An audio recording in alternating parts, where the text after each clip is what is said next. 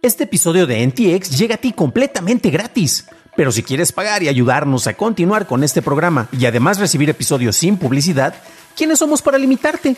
Descubre cómo hacerlo siguiendo la liga en la descripción del episodio. Spring is my favorite time to start a new workout routine. With the weather warming up, it feels easier to get into the rhythm of things. Whether you have 20 minutes or an hour for a Pilates class or outdoor guided walk, Peloton has everything you need to help you get going. Get a head start on summer with Peloton at onepeloton.com.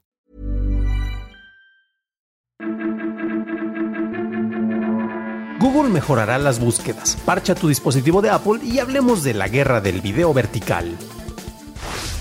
Estas son las noticias de Tecnología Express con la información más importante para el 19 de agosto de 2022. Google anunció que en los próximos meses implementará varias actualizaciones en búsqueda enfocadas en facilitar que las personas encuentren contenido útil creado por humanos, no por algoritmos, al degradar el contenido de baja calidad diseñado para captar más tráfico a través de la optimización del motor de búsqueda. En noticias relacionadas, Google lanzará la próxima semana una nueva actualización de contenido útil, la cual mostrará materiales educativos de mejor calidad, entretenimiento útil, compras y contenido relacionado con la tecnología, como este podcast. Apple lanzó una actualización para iOS, iPadOS y macOS para parchar una falla que podía usarse para ejecutar código arbitrario con privilegios de kernel y pudo haber sido explotado activamente. La actualización además parcha una vulnerabilidad de WebKit que podría utilizarse para ejecutar código arbitrario. Si usas dispositivos de Apple, te recomiendo que hagas la actualización tan pronto como te sea posible. TikTok lanzó la beta de Shopping Ads con algunos anunciantes, permitiendo que estas marcas coloquen videos que integran menús de compras en los feeds de los usuarios. En la misma línea empezaron las pruebas de los anuncios de Live Shopping para permitir que las marcas dirijan a los usuarios desde la sección para ti a un evento Live Shopping. TikTok eliminará gradualmente sus categorías de Collection Ad y Dynamic Showcase durante el 2023. Continuando con TikTok, el desarrollador y experto en privacidad Felix Krause encontró que la popular aplicación en su versión para iOS inyecta código que puede habilitar el monitoreo de la información que ingresas en tu celular, grabando todo lo que escribes con este, incluyendo contraseñas, números de tarjetas de crédito y otros datos personales. Por su parte, TikTok publicó una respuesta en donde aclaran que la investigación hecha por Krause dice específicamente que la presencia de código de JavaScript no significa que la aplicación comete actividad maliciosa. Además, aclararon que no hacen recolección de información sensible a través de este código, cuyo propósito es monitorear funcionamiento, solucionar fallas y bugs. Pasamos a la noticia más importante del día, y es que un bug en Instagram impedía que pudieras exportar los videos creados para Reels de Instagram con sonido a menos que fueran publicados en esta sección. Saint Kim, que es portavoz de Meta, dijo que ya se está trabajando en una actualización para solucionar este problema. Esas fueron las noticias y ahora pasamos a la discusión. Pero antes de hacerlo, ya sabes qué hacer. Si no lo has hecho todavía, déjanos una calificación de 5 estrellitas en Spotify o en Apple Podcast o un like en YouTube, que no te cuesta nada. Esta semana hemos hablado acerca de cómo el consumo de contenido en los celulares había superado el tiempo que las personas pasaban consumiendo contenido televisivo, por ejemplo. Y esto viene de la mano con el hecho de que la mayoría de las personas pues tienen a la mano un celular en lugar de una pantalla que tengan para poder ver el contenido que se proyecta de manera regular con programación, con cableras o incluso con streaming, ¿no? Ahora bien, es curioso porque hemos estado pasando por una distinta evaluación. Sabemos que ya tuvimos la guerra de los streamers y ahorita estamos viendo pues algunas consecuencias. Estamos viendo los ajustes de presupuesto en plataformas como Netflix y después también con HBO Max, la cual les quiero recordar que la persona que lo dirige es un abogado que tiene más mentalidad de contador, por lo cual pues se va a preocupar más por hacer que la economía funcione que por crear o mantener los shows que muchas personas quieren ver, que en realidad tampoco los vean tantos, ¿no? Entonces, si ven que les desaparece contenido, pues más bien pregúntense por qué están quitándolo. Tal vez no, no, no era tan consumido como muchos creían. Pero bueno, Tuvimos esa guerra de los streamers, antes de eso tuvimos la guerra de, no sé, eh, el cine contra el streaming, eh, ya saben, el radio contra este, la estrella de video, muchas de estas cuestiones. Y ahora tenemos otra muy peculiar que se está peleando en distintos eh, francos con el manejo del video vertical.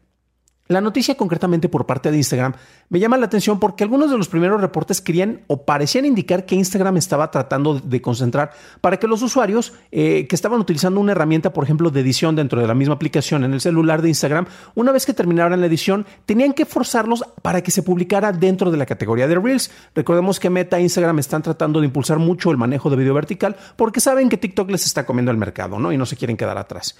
Entonces, eh, lo primero que pensaron muchos mal pensados fue que ya te querían limitar y que a fuerzas publicaras la aplicación, porque había varios usuarios que utilizaban las herramientas como distintos filtros, eh, herramientas de edición como por ejemplo para remover los fondos azules o la pantalla verde, eh, y son bastante útiles concretamente dentro de esta aplicación, dentro de Instagram. Entonces había usuarios que subían sus videos, los editaban con la aplicación y los descargaban y luego los publicaban en TikTok o en otra plataforma en YouTube, ¿no? Hemos tenido otro lado, por, eh, por, ejemplo, YouTube también anunció que dentro de la plataforma de Shorts, pues les va a empezar a integrar eh, una marca de agua que diga que están como YouTube Shorts, para que de la misma manera que lo hace TikTok y lo hacía desde hace bastante tiempo, si tú descargabas uno de estos videos y lo querías pasar a otra plataforma, pues te dijera de dónde salió, o sea, de la plataforma de TikTok o en este caso de Shorts. Recordemos también que Meta e Instagram, que a final de cuentas son parte de la misma compañía, y Facebook, concretamente Facebook Reels y Instagram Reels, eh, pues se han dicho en varias ocasiones que van a darle mayor preferencia al contenido generado para su plataforma. En pocas palabras, que si tú tienes un video de TikTok y lo vuelves a subir en Facebook, al momento de que te detecta la marca de agua, no va a estar promocionándolo tanto como si fuera un video que estás creando de manera original. Es curioso porque, por ejemplo, en el caso de Instagram, con el, ya, ya salieron a desmentir, dijeron que es un bug el hecho de que si tú hacías el video y no lo publicabas en Reels, no lo podías descargar con música. Van a arreglarlo en un parche, espérenlo en los siguientes días. Pero también de repente, pues parece que, como dicen, la, burra no era arisca, porque estamos viendo distintas cuestiones donde las plataformas están buscando tener a los creadores de contenido y a los consumidores siempre utilizando las plataformas. ¿Quieren nuestra atención? Recuerda que si una plataforma te ofrece de manera gratuita el contenido es porque tú eres el producto y no es el producto que ellos te están dando lo que te ofrecen de buena, de, buena manera, ¿no? Ahora bien, eh, yo he trabajado bastante tiempo en el terreno de la postproducción, en producción de audio, video, etcétera.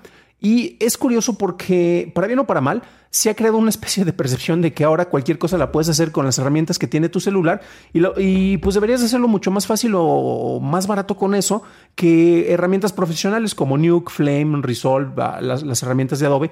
Y tenemos este nuevo conflicto en el cual hay varios, tenemos ya generaciones, no es nada más una, sino distintas generaciones de usuarios que están acostumbrados a editar y hacer postproducción desde el celular. Bueno, lo de postproducción lo pongo un poco entre comillas, pero sí hacen ediciones más complejas, porque las herramientas que tienes en estas plataformas como en TikTok, te facilitan muchas cuestiones que necesitarías un mejor trabajo de profesionalización para hacerlo con herramientas que también han mejorado mucho y facilitan mucho el trabajo, pero que son consideradas herramientas eh, profesionales. Entonces tendríamos una especie de competencia entre TikTok, o ByteDance, que es su compañía maestra, contra Adobe, porque hay personas que prefieren hacer y utilizar estas herramientas nuevamente para remover los fondos o el green screen, que funcionan muchas veces mejor en estas aplicaciones como en Instagram o en TikTok que con herramientas eh, oficiales. Y esto tristemente también deja una mala percepción. Me tocó escuchar a una cantidad de ejecutivos con pensamientos idiotas, en los cuales decían, pues es que mi sobrino hace una mejor edición desde su celular, mírelo, mírelo, aquí está, y es popular en TikTok. Y te decía que si ellos lo podían hacer, ¿cómo es posible que tú, que te has dedicado años y tienes herramientas mucho más caras, te tardaras en hacer algo que ellos hacían en segundos? Primero, cuestiono el hecho de que en realidad lo estuvieran haciendo en segundos. Y segundo, pues honestamente no tiene idea. Al momento de que tú generas un video para redes sociales diseñado para que lo veas en, tu, en este tipo de plataforma y en este tipo de dispositivos, y tú lo proyectas en una televisión, aunque como ya vimos, la mayoría de las personas ven contenido en su celular y no en televisiones, pues vas a notar muchos de los problemas de que no tiene la mejor calidad. Entonces es curioso porque tenemos estos distintos, eh, este distinto tipo de confrontaciones y malas percepciones por algunos de los usuarios, pero es cierto, tenemos cada vez mejores herramientas que podemos utilizar para lograr trabajos más profesionales y ya depende del tipo de usuario. Puedes hacerlo, por ejemplo, para crear contenido que a final de cuentas es efímero para las plataformas de video vertical y entre ellas mismas están peleando y quieren que tengan el reconocimiento de que este video tú lo hiciste en esta plataforma y debes de consumirlo en esta plataforma o de repente pues los que somos más renegados y nos gusta hacerlo con otro sistema aparte, hacemos otro tipo de edición, otro tipo de procesos, yo no estoy utilizando, por ejemplo, aquí un planteamiento con pantalla verde, sino que efectivamente prefiero invertir en poner unas cuantas luces y diseñar algo que sea más atractivo visualmente a tratar de, ay, pues me grabé y pongo ahí un póster de fondo de una película sobre la que voy a mencionar y me grabo con un audio pinchísimo. No, este, se notan los, distintos tipos de calidad y para todo hay públicos. Entonces, qué bueno que tenemos mayor diversidad de contenidos, pero pues ahora sí que no todos deben de caer dentro de la misma caja, ¿no? Como dicen por ahí, hasta en los perros tenemos razas.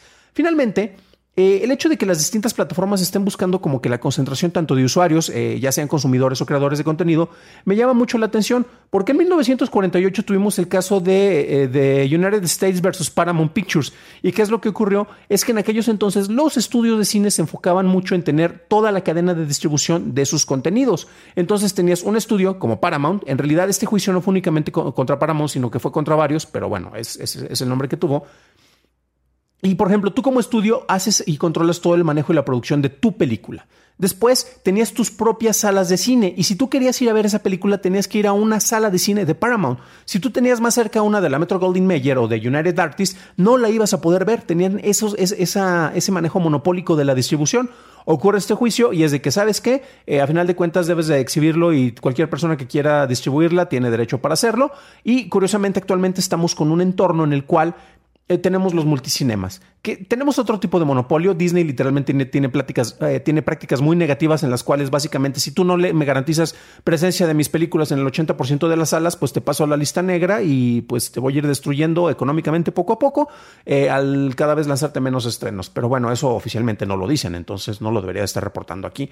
Pero la cuestión es que em, la idea es que tú pudieras tener exhibición de estos lados en todos lados de, estas cintas, de estas películas en todos lados. Ahora bien, estamos en un entorno en el cual tenemos plataformas de streaming y si tú quieres ver una película de HBO, este, de Warner Media, eh, es curioso porque dentro de los manejos de ventanas lo ideal es que tienes la exhibición en salas de cine y después pasa en formato en video y puedes adquirirla en Google Play, puedes adquirirla en distintos servicios como en Apple TV y eh, podrías verla ahí y después va a llegar una plataforma en la cual podría o no tener un manejo de exclusividad. Sin embargo, tenemos películas exclusivas de Netflix, tenemos películas y contenido exclusivo de Apple, tenemos películas y contenido exclusivo eh, de distintas plataformas y estamos cayendo nuevamente dentro de estos manejos monopólicos y eso se está repitiendo con los celulares, en el cual tratan de controlar algo. Y por ejemplo creadores como yo que de repente hacemos los videos promocionales que tengo de que, que, duran menos de un minuto, esos los publicamos en distintos lugares, no únicamente en Instagram, no únicamente en YouTube, no únicamente en TikTok, sino que están en varias plataformas.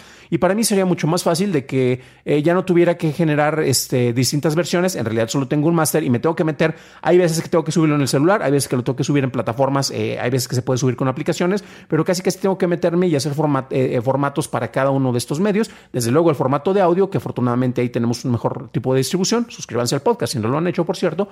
Pero de repente son cuestiones que pues eh, las distintas plataformas quieren que tengas un manejo exclusivo dentro de ellas mismas y nuevamente estamos volviendo a este tipo de prácticas monopólicas cuando lo ideal es que pudiéramos compartir todo en todos lados, pero sabemos que a final de cuentas tú como empresa tienes que justificar el manejo de gastos y tienes que justificar tu existencia con el número de usuarios, de preferencia cuando estos son exclusivos.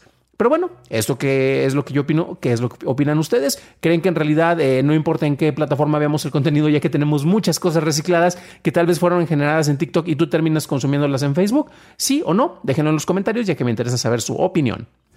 Para un análisis más a detalle en inglés, visita dailytechnewshow.com en donde encontrarás notas y ligas a las noticias. Por cierto, gracias a nuestros nuevos suscriptores en YouTube como el buen Luis Fernando Gallardo León, bienvenido a bordo, camarada. Eso es todo por hoy, gracias por acompañarme. Nos estaremos escuchando en el siguiente programa y deseo que tengas un fantástico fin de semana.